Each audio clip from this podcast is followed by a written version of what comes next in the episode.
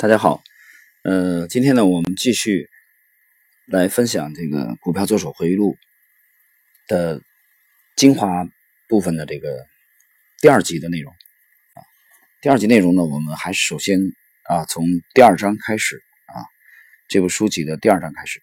第二章开始当中呢，延续上一期的这个内容，那么有几点啊，我们觉得要。强调一下啊，作者的这个观点，给很多的这个呃对趋势分析这一块啊，其实领悟不够深刻的一些呃投资者们呢，强化一些认识啊。这里边呃，作者埃德温·勒菲弗啊是这样描述的：我很早在股市中学到的一个教训，就是华尔街没有新事物，因为投机就像山岳那么古老，股市。今天发生的事，以前发生过，以后会再度发生。我想，我真正没办法记住的，就是何时和如何发生过。我用这种方式记住的事实，就是我利用经验的方法。华尔街从来不会改变，因为人的本性是从来不会改变的。我认为，那么上述呢？艾特温·勒菲弗是再次强调了啊，华尔街没有新鲜事物，人性没有改变的这一点啊。我在上一期的这个结尾的部分也强调了，我说这句话呢啊，开了玩笑，调侃一下，我说价值人民币不会少于一万元。好了，呃，我们正式进入今天的内容。那么第二章呢，后边的部分给我印象特别深刻的啊，我认为是非常精彩的，是下列的内容。我们来看一下作者是如何的描写的。总是犯错十足的大笨蛋到处都有，但是华尔街的傻瓜们则认为，他们必须一直进行交易。没有人始终能够有充分的理由来进行每日的股票买卖，或者充分的知识来使他的交易变得很高明。我证明了这一点。每当我凭经验解读报价指代的时候，我总是赚钱。但是，当我像一名普通的跟风者那样进行交易的时候，我准输，我也不例外。无视整个股票大势，一直想从一从事交易活动的欲望，导致了人们在华尔街不断地失败，甚至包括职业交易手。他们感到必须每天都带些钱回家，仿佛他们是在挣固定的薪水。我还是个孩子，记得吧？我后来学会的东西，当时并不知道。十五年以后，我学会等待两个星期，见到我看好的一只股票上涨了三十点以后，才会觉得买进它比较保险。那么作者呢，这两段的描述啊，当然是用这个拉里·利文斯顿的这个啊少年赌客、少年炒手的这个口吻，来向大家强调的是另外一个这个经验。啊，这个经验呢，其实也是我们是，其实你看一看啊，这些职业的做手，他的交易模式跟散户区别是非常大的啊。我不知道听友当中到底是有多少散户水准的，我相信可能相当一部分都是的。这个大数法则我是相信的，因为这个行业二十年当中，我们接触到了无数的投资者。其实这两段话啊，拉里·利文斯顿想向我们强调什么呢？他就是告诉你，频繁交易。会死得很快。频繁交易的坏处在哪里？啊，他还举例子说啊，因为股市就像上班一样，每天都得见到钱，每天你要带点钱回来。但是你能做到这一点的前提条件是什么？你能做到这一点，把这一点完成的很出色的一个大前提就在于，你记住，伙计，你要对短期的走势预测的非常的精准。比如说，你今天预测明天啊，而且明天的确是涨。那行，对吧？然后明天再预测后天，对短期股价的波动预测的非常非常精准。那你可以几乎完成每天带点钱回家，像上班一样。可是每天带点钱回家，那是什么呢？那是钟点工。我拜托你，那是钟点工。但是从每天带钱回家的角度，实际上这个事儿我经常讲，这是全世界最难的事情。不服是吧？不信是吧？可以，我请你倒回去听一听我怎么去解读查理芒格，怎么解读沃伦巴菲特啊？这两个老头做投资做那么出色，他们都在讲预测股价短期的波动是全世界最难的，是他们力所不能及的。同志们，今天我们节目的开篇强调了这个第二章啊，《股票作手回忆录》，拉里·利文斯顿向我们强调，傻瓜才会觉得要一直不停的交易。所以啊，我们读到这里，我们分享到这里，我们回忆起这个沃伦·巴菲特这个老头讲啊，假设我们一生每个人只有一张卡，上面只能打十二个孔，也就是说你只有十二次交易的机会，一辈子啊。一辈子只能买卖十二只股票，那你还会频繁交易吗？你自然就不会了。你会怎么样？你会非非常非常非常珍惜你的子弹，子弹就是你的资金嘛啊！你会非常耐心的去等待，在你认为极有把握的时候，你才扣动扳机，没错嘛？那好，恭喜你，这就是专业交易模式的缩影。啊，这个可能会牵扯到拉里·林斯顿后期的这个，呃，交易哲学的理念的思考。所以，我的这个解读呢，我相信绝对不仅仅只是把利文斯顿的这个原话啊给大家读一遍啊，那不就是播音员吗？那还有什么意义？我想用在市场当中二十年交易的这个经验啊，跟大家去交流啊。去分享，他就是告诉你频繁交易的，频繁交易必败无疑。为什么？这里边有两个问题。第一个，预测股价的短期的波动时间越短，预测成功概率越低，很容易失败。第二点，交易成本会很高啊！你频繁的交易，你有交易成本呢，对不对？就是我们就说 A 股吧，啊，有印花税啊。有佣金，券商的佣金啊，税是给国家的，佣金是给券商的。那美国呢？美国那天这段时间，我跟几个朋友交流啊，巴菲特为什么采用这种方式啊？长线投资跟美国交易机制是有关系的啊。美股的这个交易成本是相对比较高的，就如果你频繁的买卖的话，这这个很夸张的啊。第一点，第二点也。它的辉煌的业绩其实也暗合了美股至少走了四十年以上的牛市。这其中虽然是有八七年这种崩盘啊，但是它慢牛，它牛长熊短。我们呢啊，我们奇葩的大 A 股呢，正好是熊长牛短。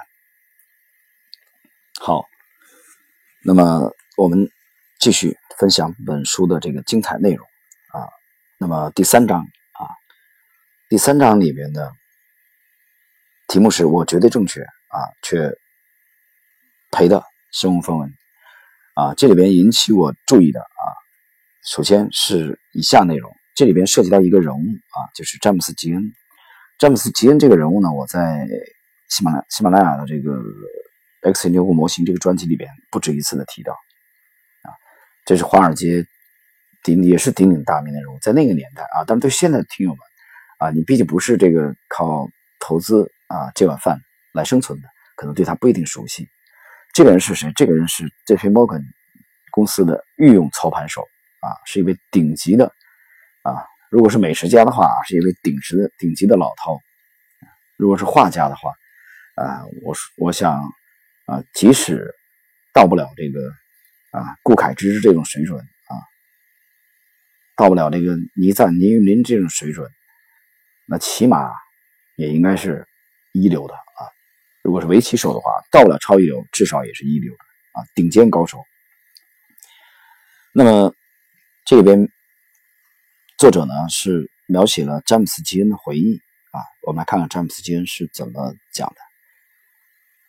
他说：“报价黑板就像他的军事地图，他自己经常把报价纸袋比作望远镜，他可以通过这架望远镜来感受他成功的程度。”啊或者可能是他的不足之处，他总是习惯性站在中间那台报价机的旁边，嘴里叼着一根雪茄，灰色的眼睛一眨不眨地盯着他面前的作战图。显然，这张作战图告诉了他许多大部分不明白的东西，这非常奇怪。我能够，真是这么回事看到他在研究它，他不时的低头看报价纸袋，想看看在报价黑板男孩公布价格变化前是什么情况？显然，他把总的走势啊装在脑子里。我在营业时间里见过许多过去有名的股票炒手，但是从未见过有这样全身心投入的，除了詹姆斯·吉恩之外。在一九零一年那个难忘的春天，当时他正在为美国钢铁公司的股票开辟一个全世界的市场。一个爱尔兰人管这家公司叫“消防龙头怪兽”。呃，这里边呢。作者描述的是啊，对詹姆斯·吉恩的回忆。我们继续来看，要让这个人打破沉静，得花不少功夫。他从不与报价指代理论，也从不对那些让他赔钱的人或市场波动怀恨在心。他关注的是市场，他的目光落在报价黑板上，结果神奇的看到了许多东西。而我却看不到，他没有看到我在靠近，但是当我开口说话的时候，他竟然一点儿也不吃惊，他只是伸出了他的左手腕。兴许我弄错了，但是我只一分钟，我一分钟只数到六十次脉搏的跳动。那么以上的内容呢，是拉里·利文斯顿啊对华尔街的这个。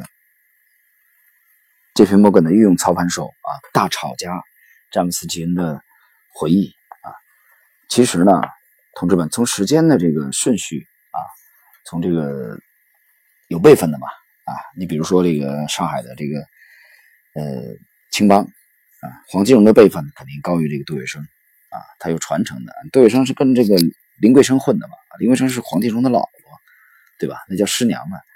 那么我们从呃，投机的这个行业来传承的来讲，呃，拉里·利文斯顿啊，也就是这个杰西·利弗摩尔，他是詹姆斯·金的晚辈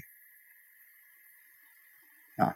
那么我们后期之前有一个专辑去讨论的另外一位顶尖的高手啊，这个就是嗯，这个我们之前讲的啊，威廉·奥尼尔的这个偶像。啊也是前辈啊，就是率领了两个土耳其小伙子，这个在图表通过图表当中的这个脉络来进行交易的啊，这位顶尖的高手啊。那么詹姆斯·吉恩呢？刚才我作者重点描述了他是如何去专心致志的研究报价纸带。实际上，他这个时候大量的这个精力呢，就集中在对市场行为的研究上啊。关于研究报价纸带，作者刚才用的词是作战图啊。这个我以前举过例子，呃，在中国的近代史上啊，有两位的呃，我们党的啊解放军的这个两位优秀的将领，给我印象非常深刻的啊，一个是粟裕将军，粟裕大将。一个是林彪元帅，这两位都是很巧，他们都是研究作战地图的高手，而且这两位都是酷爱看地图啊！你去读读粟裕的这个回忆录啊，读读他的这个参谋，他的之前的部下回忆粟裕大将的文章啊，无论他在指挥淮海战役期间啊，指挥苏中苏战七战七捷啊，指挥莱芜战役啊，指挥济南战役，指挥这个豫东战役等等等等。粟裕是几乎是终日守在作战地图前面，啊，冥思苦想，去考虑宏观的战场的态势。这个在股市来说，就是大的这个大盘的这个走势，啊，趋势性的，同时也关注这个局部的这个细节。那么，另外一位呢，将军呢，就是林彪元帅。那么，在四野挺进东北之后，啊，在辽沈战役期间啊。读过他的这个秘书季中全的回忆录，这里边谈到过一个细节啊，林彪特别喜欢这个吃黄豆啊，东北嘛盛产大豆，炒黄豆，当时没那么多菜，物质条件有限，那么炒黄豆啊，抓一把，然后呢边吃炒黄豆边围着这个作战地图在踱步，一天的话，如果是现在有苹果手机啊，给林彪配个苹果手机，带在身上啊。微信运动吧，我们听友都有，我估计他要他要走几十公里肯定有了。每天啊，围着作作战地图花费了大量的精力，他在看什么？那么对我们来说，作战地图是什么？就是图表啊。我跟朋友们交流，我经常问一个问题，我说你有没有考虑过，股价走势图摆在全中国一亿三千多万股民的面前，这个图不像美国啊，是免费的，都能看到，你也在看图，我也在看图。那为什么百分之九十的人还是亏？那就亏得稀里哗啦。你告诉我为什么？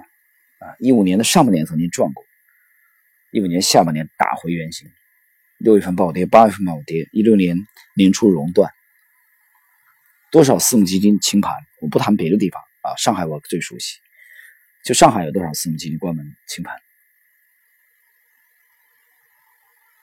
上半年四五月份一五年的时候还很牛逼。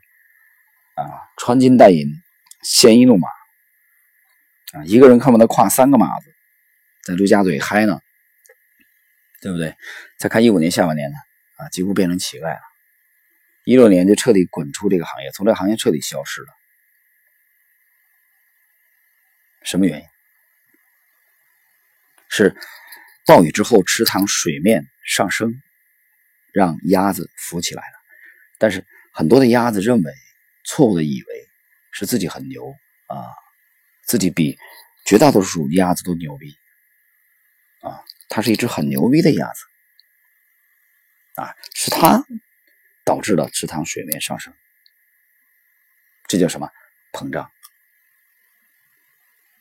所以牛市赚钱能赚钱不算牛，关键是几个牛熊走下来。熊市不大亏，抓了机会，这是很难的。那么这个章节呢？啊，这部分第三章里边，作者向我们描述了华尔街的大炒家詹姆斯·吉恩啊，詹姆斯·吉恩的经典之作。之作呢，大家可以去倒去听一下啊。我在 Lexi 牛股模型那个专辑里面有对他的这个描述啊，他的经典之作对年轻的。杰西·利弗摩尔产生了非常大的影响。好，我们继续第三章的精彩内容。一个人要花很长时间才能从他所有的错误中吸取所有的教训。人家说凡事都有两面，但是股市只有一面，不是多头的一面或空头的一面，而是正确的一面。让这条法则牢牢地印在我脑海里。我所花费的时间要比记住股票投机游戏中。大多数技术层面的东西花的时间更长。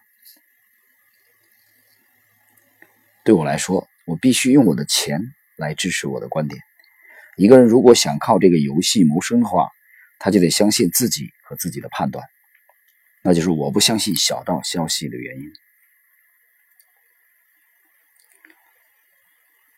那么，作者继续描写到：“不行的，先生。”没有人能够靠别人的指导赚大钱。根据我的经验可知，没有人能够给我一则或一连串的消息，让我比靠自己的判断来赚更多的钱。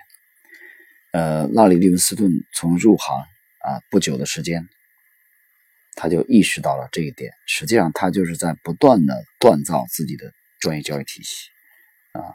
很多的听友通过微信在跟我互动交流的时候。我经常会反问他：“你有没有成熟的体系？你有没有体系？你不要跟我谈一些具体的招啊！我对一些具体的散招、天女散花一样的没有兴趣跟你过多的交流。我只问你一个问题：你有没有体系？你有没有一个成套的交易体系啊？这个成套交易体系至少应该包括完整的这种专业的这种战略啊，他。”依托在正确的投资理念上，专业的投资理念上，你至少通过这两点就可以把绝大多数的散户甩在了身后。我一看你的思路，我就知道你是否是散户的思路，还是专业的啊。然后其次，你有没有专业的、高效率的啊、比较犀利的术啊、具体的手段来选到这个潜力的这个行业和个股啊标的。那么再其次，你有没有一个比较平静的这个情绪和啊比较专业的风控系统啊？这其中包括止损啊，包括这个资金的分配啊，所以说它是一个非常完整的交易体系，有没有？还是很多人讲它的依据就是听消息，这个是有很大差别的。好，我们再来看第三章啊，给我印象最深刻的最后一句话，第三章的最后一个段落的最后两行文字：世界上没有什么能比书的一文不名更能教你不该去做什么，而只有当你知道不该做什么，才不会亏钱的时候，你开始学会该做什么才能赚钱。啊，这是第三章的最后的一句话，但是这句话非常非常的重要啊！这句话重要到什么程度啊？作者想强调的，阿里·利文斯顿想强调的就是，啊，我个人认为其实就是一个逆向啊。大家也知道，我一直讲 Lex 这个模型，它是一个逆向的模型，它首先是一个自下而上。从这个模型本身而言啊，我讲了它包括两部分内容。第一个是呃定量，定量这块呢应该不少于百分之八十五的内容，定性呢应该在百分之十五左右。从模型本身来说啊，它不是按照这个宏观啊经济大势啊财政政策、货币政策啊国际的这些相关的一些啊方向。然后呢，中观行业这方面，然后微观具体的上市公司，到上市公司到微观，那就牵扯到标的了啊，到底该买什么啊？做空的话该卖什么，对不对？该在做空什么啊？那么它是一个逆向，自下而上，这个逆向自下而上，其实呢，当我 X 成型以后倒回去读这个股票做手回忆录的时候，我读到这一段的时候啊，心里其实。是有很强烈的共鸣的啊！这不就是逆向，同志们，这个思维不就是逆向思维吗？你想一想，作者告诉你是首先要知道怎么样做不亏钱，那做的就是防守。那我逆向的思路，把这个标的从现在 A 股的不到三千六百只快速的定量把它筛选出来的时候，我踢掉的一定是非专业的标的，理解吗？那这个思路已经把绝大多数散户啊，这种暴亏巨亏的出现的这种标的无效的低效的这种标的，快速的剔除掉了。这些标的根本不可能进入我们的一级股票池、二级股票池，不是吗？也就是首先做好了防守，然后再来谈进攻。我首先不大亏，我不管牛市熊市，不管还是震荡市。我首先保证自己的标的整个的仓位不出现大的亏损，这就是杰西·利弗莫尔强调的啊，拉里·林斯顿强调的。首先，你怎么知道该做好什么不亏钱？你才知道接下来做什么可以让你赚钱。这是第三章的最后一段内容，也是非常非常重要的内容。提醒各位，有时间可以把这部分内容重读一下。好了。接下来我们看第四章的内容啊，第四章的内容当中呢，啊，对我本人来说啊，影响特别大的是第四章。我们来看下列内容啊，这个内容其实就是涉及到这个啊一个炒手啊，这个炒手的外号叫老伙计啊，他的名字叫老帕特里奇。我相信读过回忆录的朋友们啊都不陌生。我们来看一看啊，作者对他的描述。对不起，哈伍德先生，我并没有说我会失去我的工作。老伙计打岔道：“我是说我会失去我的仓位。等你像我这么老了，像我这样经历了许多好景和恐慌之后，你就会明白，失掉仓位是任何人都无法承受的，就连约翰·洛克菲勒也一样。我只希望这只股票会。”回调，你可以在大跌的时候补仓，先生。但是我自己只能按照多年的经验进行交易。我为这些经验付出了很高的代价，不想再浪费第二次学费。但是我仍然向钱存在银行那里感激你。这是多头市场，你知道的啊，你知道的，这是多头市场。这是老伙计帕特里奇的一句经典的名言，在这部著作里边出现了远远不止一次。他强调的是什么？他强调的其实就是尊重主要的趋势。他反对在中国股民当中，在全球的散户当中极为流行的俗称“抢帽子”的，就赚差价的这种做法。老帕特里奇是极为反对。老帕特里奇讲的是。这样做的话，我可能会失去我的仓位。同志们，好好的思考一下，老帕特里奇火鸡的这个智慧，让少年的拉里·利文斯顿的思想能有多么震撼啊！这我认为很大程度上影响了拉里·斯后来的这个呃交易思想。我们在后边再继续交流。我们继续看老伙计帕特里奇的这个智慧。啊，非常非常精彩的内容。第四章，我开始思考，许多次自己对市场总的这个趋势做出如此正确判断的时候，却没有赚到该赚的钱。此时，我才明白他话里的含义。我越研究，越觉得这个老家伙有多聪明。他在年轻的时候显然也犯过同样的错误，知道人的人性弱点。经验告诉他，这种诱惑难以抗拒，并且总是让他付出昂贵的代价，就像我一样。因此，他不会去接受这种诱惑。我终于明白，老帕特里奇不断告诉其他客户的这句话：“你知道，这是牛市。”他其实想告诉我们，赚大钱不是靠个股的波动，而是看主要的趋势，就是说，不是靠解盘。而是靠你评估整个市场和它的趋势。我想我在股票交易的教育中向前迈进了一大步。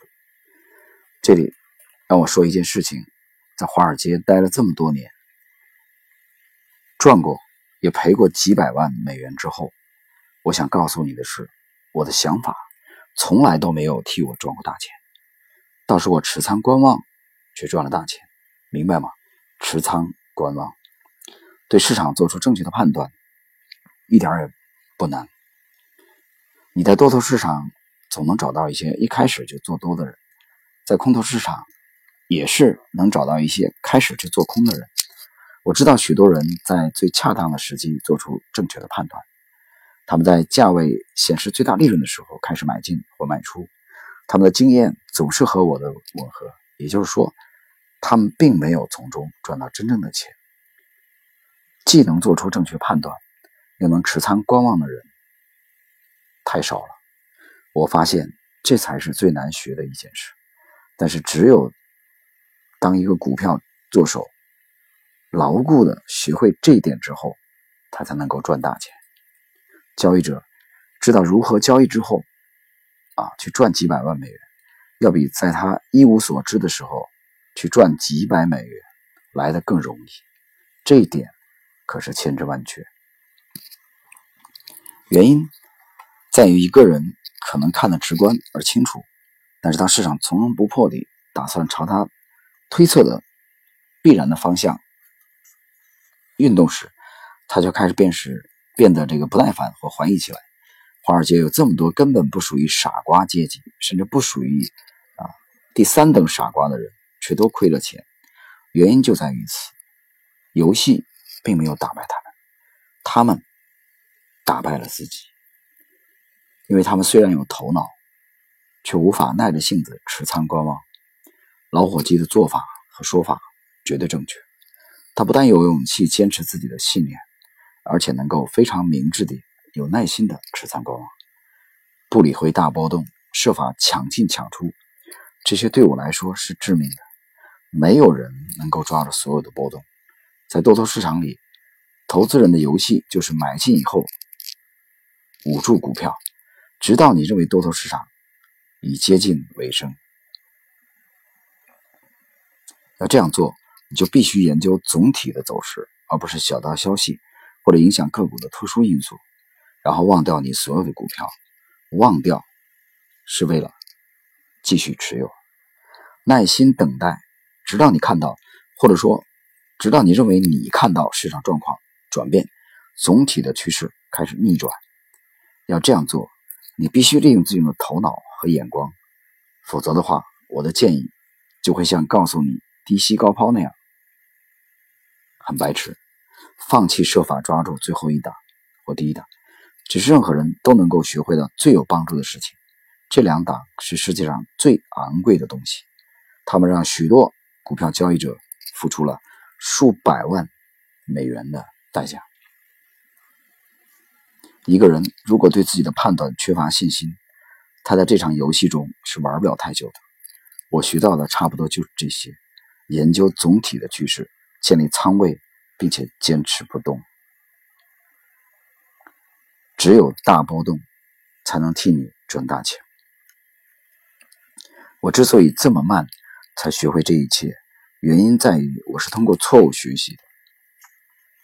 在犯错与意识到犯错之间，总有一段时间要流逝；而在意识到错误与断定错误之间，流逝的时间更多。呃，大家也许注意到了啊。这是股票作手回忆录啊，给大家分享的第二集的内容。但是也只有对老伙计帕特里奇的啊这个智慧这段分享的时候，我是几乎啊这个原封不动的啊把作者的描写给大家认真的读了一遍啊。之前就不是这样啊，之前我截取的是片段啊和自己的理解，但是这一段我认为是太精彩、太重要。所以我直接是给大家读的原文的内容。那么我也可以说，今天我们分享的第二集的重点就是老伙计帕特里奇的这段话。在我记忆中啊，华尔街的另外一位杰西·利弗摩尔大师的超级粉丝啊，拥趸叫斯坦利·克罗。我在去做斯坦利·克罗这个专辑，去研究斯坦利·克罗这个人的时候啊。零四年，我接触到斯坦利·克罗的这个体系，啊，我忽然发现他是杰西·利弗莫尔的超级的粉丝，啊，曾经追随利弗莫尔去佛罗里达度假的足迹，啊，去像侦探一样研究利弗莫尔这个人。那么我在去研究斯坦利·克罗先生的交易智慧的时候，我忽然发现克罗先生。对老伙计帕特里奇的这段教育智慧，几乎原封不动的用黑体字啊，重复的克隆在自己的那本小小的小册子当中。这是一个在华尔街打拼了几十年，赚取了辉煌的利润的期货和股票双栖大鳄斯坦尼克罗。对杰西·利弗摩尔最好的理解。那我想，作为后辈而言，我们有什么理由不重视呢？这是从大师的角度。那么从个人交易的角度，同样如此。